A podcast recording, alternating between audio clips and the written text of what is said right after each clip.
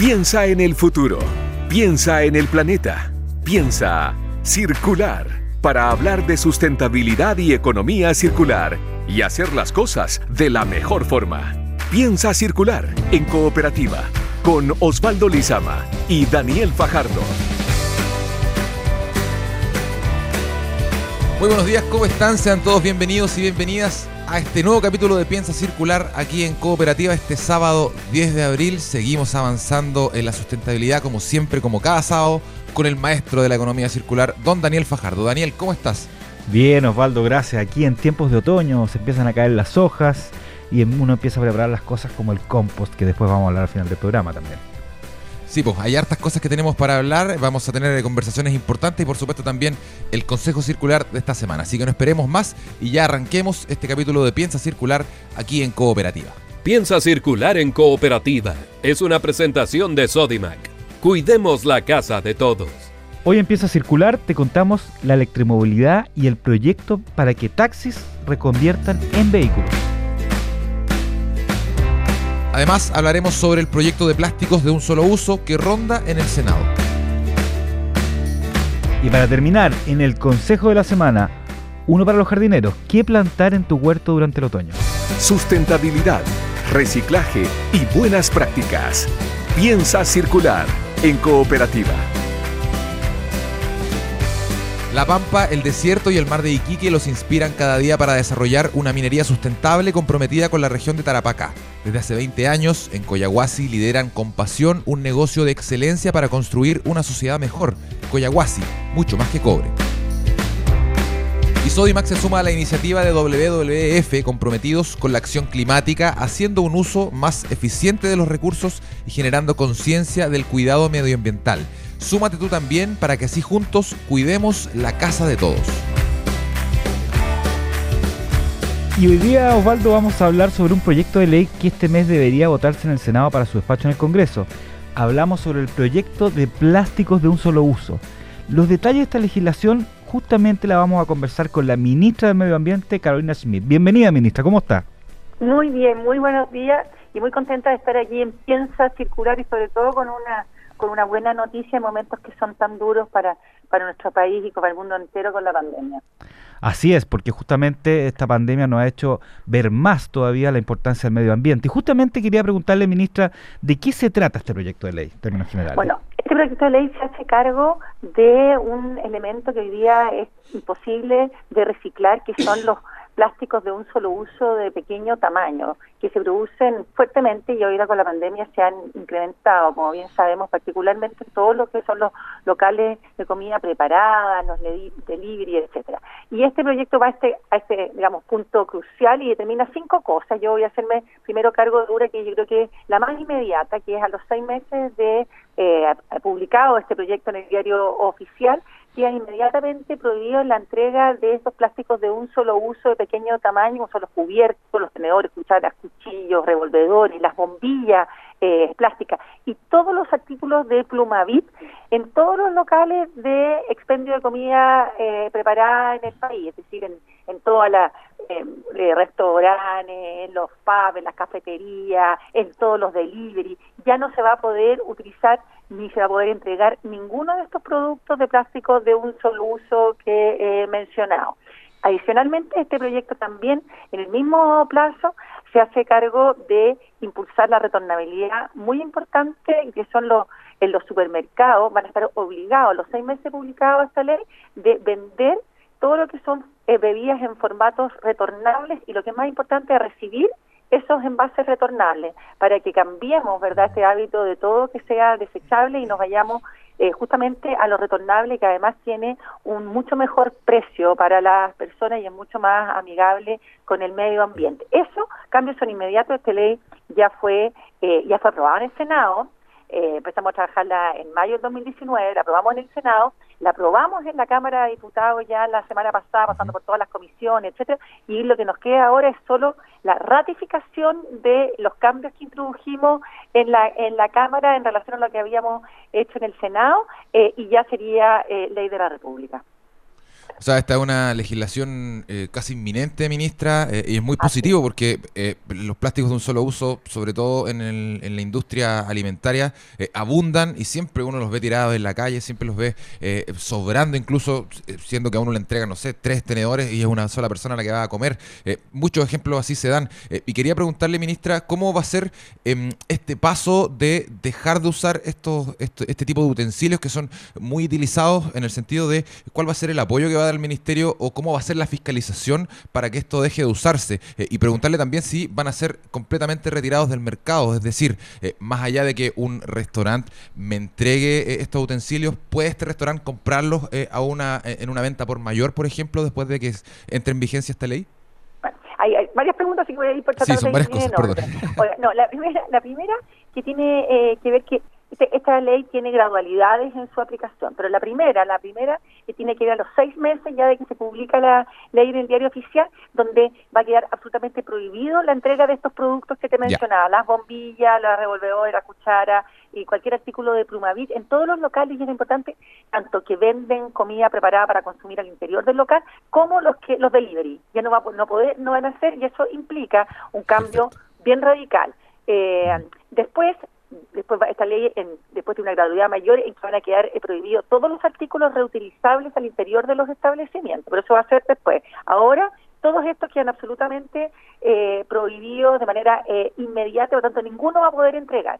¿Quién fiscaliza? Bueno, esto se establece en la ley que cualquier persona eh, digamos, puede hacer la eh, denuncia, o sea, se hace como una mm. fiscalización ciudadana. Cualquier persona puede denunciar que en algún local de comida están entregando algunos de estos eh, productos de plástico eh, que ya quedan prohibidos en esta legislación y la sanción es bastante importante. Estamos hablando de que de 1 a 5 TM son entre 50 y 250 mil pesos por producto prohibido que se haya entregado y eso lo hacen los juzgados de policía local, por lo tanto queda, y todos los ciudadanos somos a su vez como fiscalizadores porque cualquiera podemos denunciar este hecho, lo tanto que tiene la ley, verdad que tiene harta fuerza en esa en esa materia. Así que esas eran las dos preguntas. Yo quiero contarte que esta cantidad de plásticos de un solo uso son gigantescas, estamos hablando de más de 23 mil toneladas que generamos anualmente, se generan en, en los locales de comida preparada en nuestro país de estos pequeños plásticos que la verdad que no son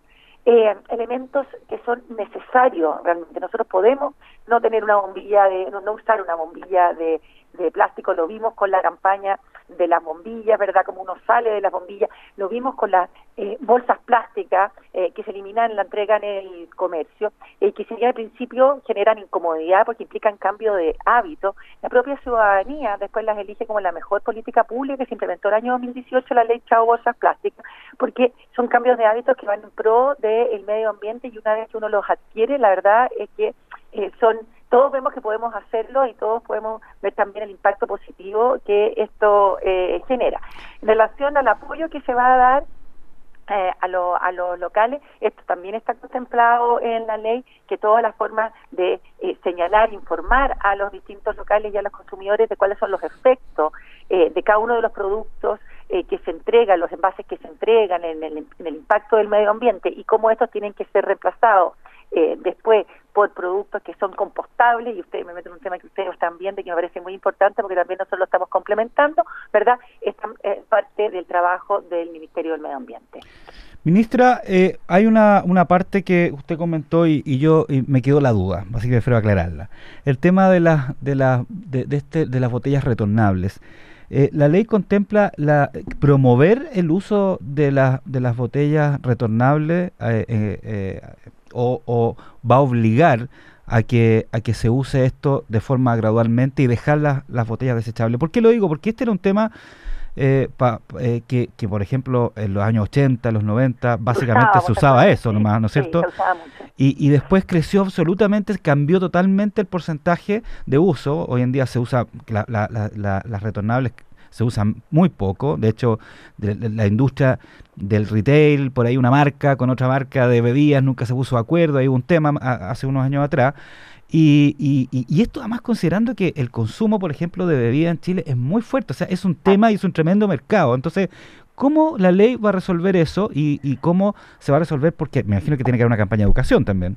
También, ahí la ley hace dos temas que son bien importantes, ahí se complementan con otra ley que estamos implementando y que sacamos ahora en marzo su, su reglamento, que es la ley REP de envases y embalaje, que hace la parte con eso, pero me voy a referir particularmente ahora a la ley de plástico de un solo uso, cómo hace, ¿verdad?, que en relación hasta a estas botellas de bebida, que como tú bien dices, en Chile consumimos muchísimo y que en los años 80 teníamos mucho eh, retornable y después eso fue desapareciendo, particularmente en las cadenas de supermercado, porque en los pequeños almacenes esto sí se vende eh, bastante porque es un producto que es más eh, económico, más barato y lo venden, pero de los supermercados eh, ha desaparecido de manera muy fuerte. Entonces, esta ley hace dos cosas en esto. La primera, a los seis meses de publicada la ley, los supermercados de todo el país quedan obligados a vender bebidas en, formato retornable. Un porcentaje mínimo de su, digamos, de lo, si vende bebida, que todos los supermercados venden bebida. Al menos un 30% tiene que ser de productos retornables ah, en sus 30%, Sí, pone una obligación, ¿verdad?, de, venta de que, tiene que tener el SIDA, pero lo que es más importante y, porque, y la razón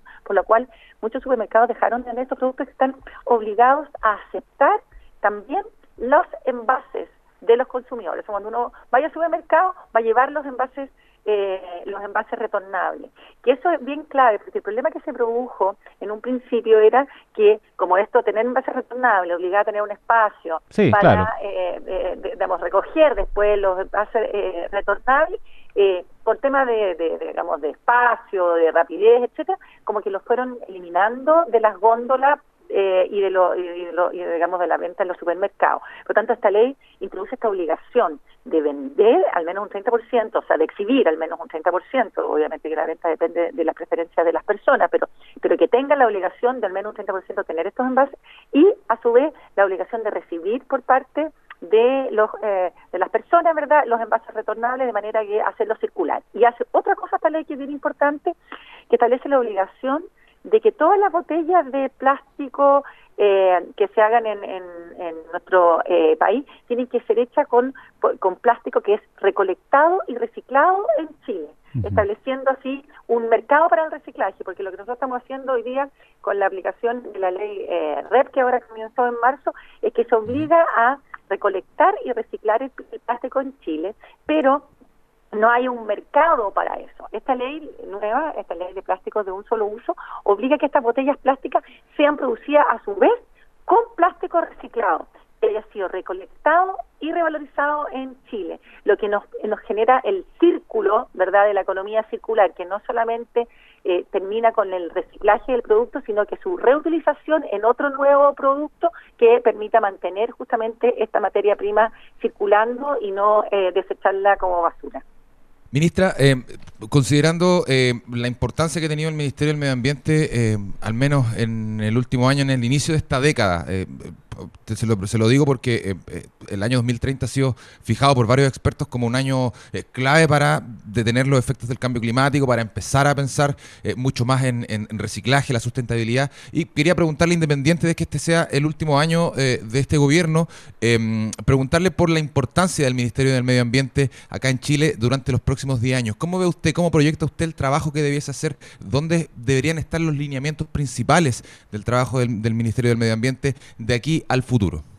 Una de las eh, crisis globales más importantes que estamos viviendo hoy en el mundo entero es justo eh, la que tiene que ver con nuestro eh, entorno, con nuestro planeta, con la manera en que nosotros nos comportamos con una población creciente y con un planeta que es, limitado y que nosotros no podemos hacer un uso y abuso de él de manera que no sea sostenible. Esa crisis que, que más allá de la crisis climática es una crisis ambiental entera, completamente, hace justamente de la institucionalidad ambiental un eh, referente muy importante en el desarrollo del país.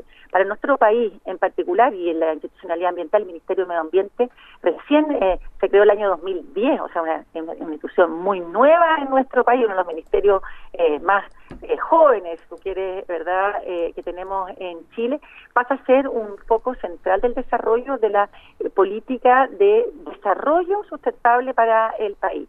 Y en ese aspecto creo que señalar varios temas que son centrales. El Ministerio del Medio Ambiente básicamente define eh, la estrategia de sustentabilidad y en ese sentido en el trabajo conjunto que este ministerio eh, realiza en la institucionalidad ambiental desde la ley marco de cambio climático, desde el establecimiento de la estrategia climática de largo plazo, lo que define justamente es la estrategia de desarrollo sustentable para el país y que va a estar no solamente en el corazón de nuestra institucionalidad, sino que también en la discusión que eh, hagamos de una nueva constitución que nos represente a todos y donde justamente el desarrollo sustentable es uno de los pilares del desarrollo que tenemos que tener en Chile. Ministra, hablando de reciclaje, eh, que, estamos hablando de esto, eh, hace poco un estudio de la Asociación Nacional de la Industria del Reciclaje reveló que la recolección de residuos disminuyó un 30% en pandemia en Chile, que incluso aumentó mucho la basura con, con, respecto a las mascarillas, a todos los temas plásticos producto del COVID. ¿Cómo, cómo ¿Cómo lo resolvemos esto? Bueno, justamente esta ley viene a se carga un poco de ese tema.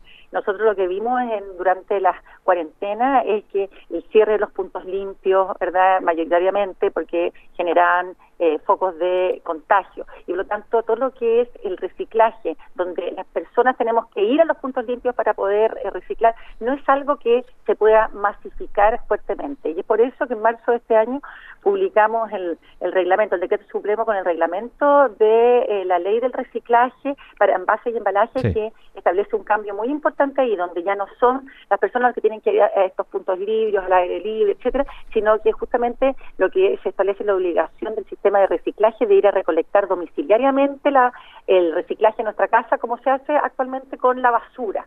Eso, ¿verdad?, pone justamente la condición no ya en las personas que tienen que salir, sino que en el sistema que tiene que ir a nuestros hogares. Y justamente se hace cargo del problema que hemos tenido durante eh, la pandemia, donde durante las cuarentenas estos puntos limpios se cerraron por motivos de salud. Lamentablemente se nos eh, acaba el tiempo, tenemos muchos temas para conversar con la Vamos a tener que hacer la entrevista luego de nuevo con la ministra. Muchos sí, vamos a tener que invitarla de nuevo a la ministra. Y además que empezamos a ver poco, empezamos a ver muy poco porque, oye, nuevamente hay, hay estos cambios que son, nosotros hicimos ahora la Ruta Nacional de la Economía Circular en Chile. Y esta Ruta Nacional lo que hace es cómo se introduce la economía circular en todos los sectores de la economía del país, porque además les cuento que para alcanzar la carbono neutralidad, que es lo que nosotros verdad estamos eh, impulsando, y justamente como hablábamos de la importancia del año 2030 y del año 2050, lo que la mitad, el 55% de las reducciones vienen del cambio a las energías limpias, las energías renovables, donde verdad vamos muy eh, bien encaminados, pero el otro 45% de la disminución de emisiones está directamente relacionada con la transformación de eh, los hábitos de consumo y producción a la economía circular. Y por eso la importancia de todas estas leyes, de la, de la aplicación ahora de la ley eh, REP, de eh, esta eh, ley de plástico, de la ley de chao bolsas plásticas, eh, porque nos permiten, y que ahora estamos haciendo un tema del compostaje, yo sé que ustedes también van a hablar de eso, nosotros que acabamos de hacer la Estrategia Nacional de Compostaje, que estamos viendo ahí la ley de compostaje, nos permiten hacernos cargo del otro 45% de las emisiones que son claves para que tengamos un desarrollo sustentable, porque como ustedes bien saben, la, la economía circular es la economía de la sustentabilidad y estas reformas son bien profundas, pero nos permiten hacernos cargo justamente de esta materia. Exactamente, la economía del futuro también. La ministra del Medio Ambiente, Carolina Schmidt, conversando con Piensa Circular aquí en Cooperativa. Ministra, le agradecemos mucho su tiempo y le mandamos un gran abrazo también. Gracias, ministra. Muchas gracias a ustedes, que estén muy bien. Chao, chao. chao. Para discutir los temas que hacen girar al planeta, Piensa Circular. Soy Max se suma a la iniciativa de WWF comprometidos con la acción climática, haciendo un uso más eficiente de los recursos y generando conciencia del cuidado medioambiental. Súmate tú también para que así juntos cuidemos la casa de todos. Porque son mucho más que cobre, en Coyahuasi están comprometidos con el futuro de Tarapacá son mejor educación para nuestros jóvenes, son apoyo para el crecimiento de la economía regional, son desarrollo para las comunidades, son minería responsable con el entorno, son Coyahuasi, mucho más que cobre.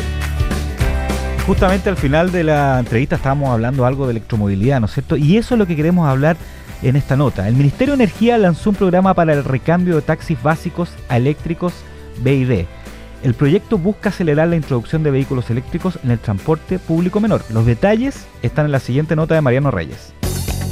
Un gran paso para la electromovilidad se está impulsando en el transporte de público menor con la reconversión de 50 taxis básicos a vehículos eléctricos, todo mediante un programa impulsado por el Ministerio de Energía que busca acelerar la instalación de la electromovilidad en el transporte público.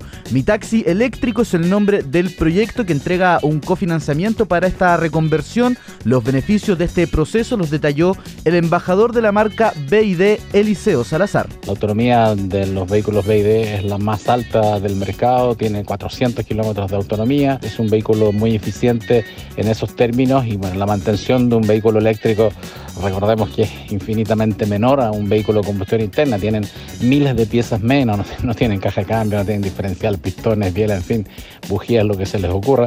Por lo tanto, es un, es un paso súper importante. Todos los autos del mundo van a ser eléctricos, es un problema de tiempo, muchas marcas dejan de fabricar, así que es un paso importante en la electromovilidad en Chile. En Chile, más del 36% del consumo de energía es utilizada por el sector transporte y además la mayor parte de ella es importada y contaminante. Es por eso la importancia de instalar la electromovilidad en las calles. El modelo BID E5 es el auto eléctrico de mayor autonomía actualmente en el mercado chileno. Su batería permite recorrer hasta 400 kilómetros con una sola carga. No genera ruido ni tampoco emisiones de gases contaminantes.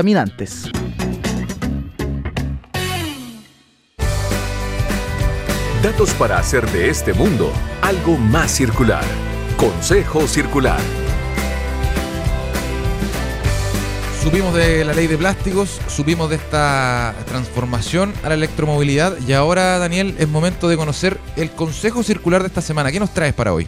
Hoy este es un súper buen momento para empezar a hacer el huerto eh, en la casa, ya sea en un, un departamento, en, la, en, una casa, tiene un patio, etcétera, etcétera, con el compost que hemos recolectado, ¿no es cierto? E incluso también es bueno empezar a hacer el compost ya pensando en la primavera, pero el otoño es un buen momento porque todo está más, empieza, está más frío, empieza a crecer de a poco y es ideal, por ejemplo, para empezar a plantar las semillas que tienen que ver básicamente con las verduras eh, como la selga, la espinaca, las lechugas, el repollo, el brócoli.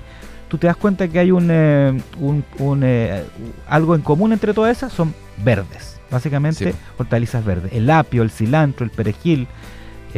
incluso también pueden ser los cebollines y la cebolla. La rúcula, por ejemplo. Todo lo que es verde es ideal empezar a plantarlo ahora en semillas. No todavía en plantitas pequeñas porque si no van a crecer muy rápido, ¿ya? Pero sí empezar a plantar en semillas. Y ocupen lo que sea para estas semillas. Pueden ocupar los rollos de confort, que, los rollos de confort de la parte del medio, vaso. En mi casa, por ejemplo, a veces ocupamos lo que son los, envases donde viene la soya del sushi, por ejemplo. Todo lo que sea chiquitito lo pueden empezar a ocupar para estas semillas de verduras básicamente verdes. Entonces partir por la semilla, no partir por el almácigo o la plantita eh, y con hortalizas verdes, el consejo circular de esta semana de Daniel Fajardo para que empiecen a armar su huertito durante este otoño aprovechando las condiciones climáticas que eh, hay en este tiempo tan particular. Eh, con este consejo circular llegamos al final de este episodio de Piensa Circular en Cooperativa. Agradecemos por supuesto su sintonía y a Mario Díaz que estuvo en el sonido digital. No olviden que nos pueden encontrar en nuestro canal de Spotify, que pueden encontrar muchas noticias relacionadas con de opinión, también videos en piensacircular.com y encontrar también todos nuestros programas en cooperativa.cl. Ustedes quédense en la señal de cooperativa y nosotros nos reencontramos la próxima semana. Daniel, un gran abrazo, que estés bien. Un abrazo, chao. Chao. Fueron los temas de sustentabilidad y economía circular que hacen girar el planeta. Piensa circular. Fue una presentación de Sodimac. Cuidemos la casa de todos.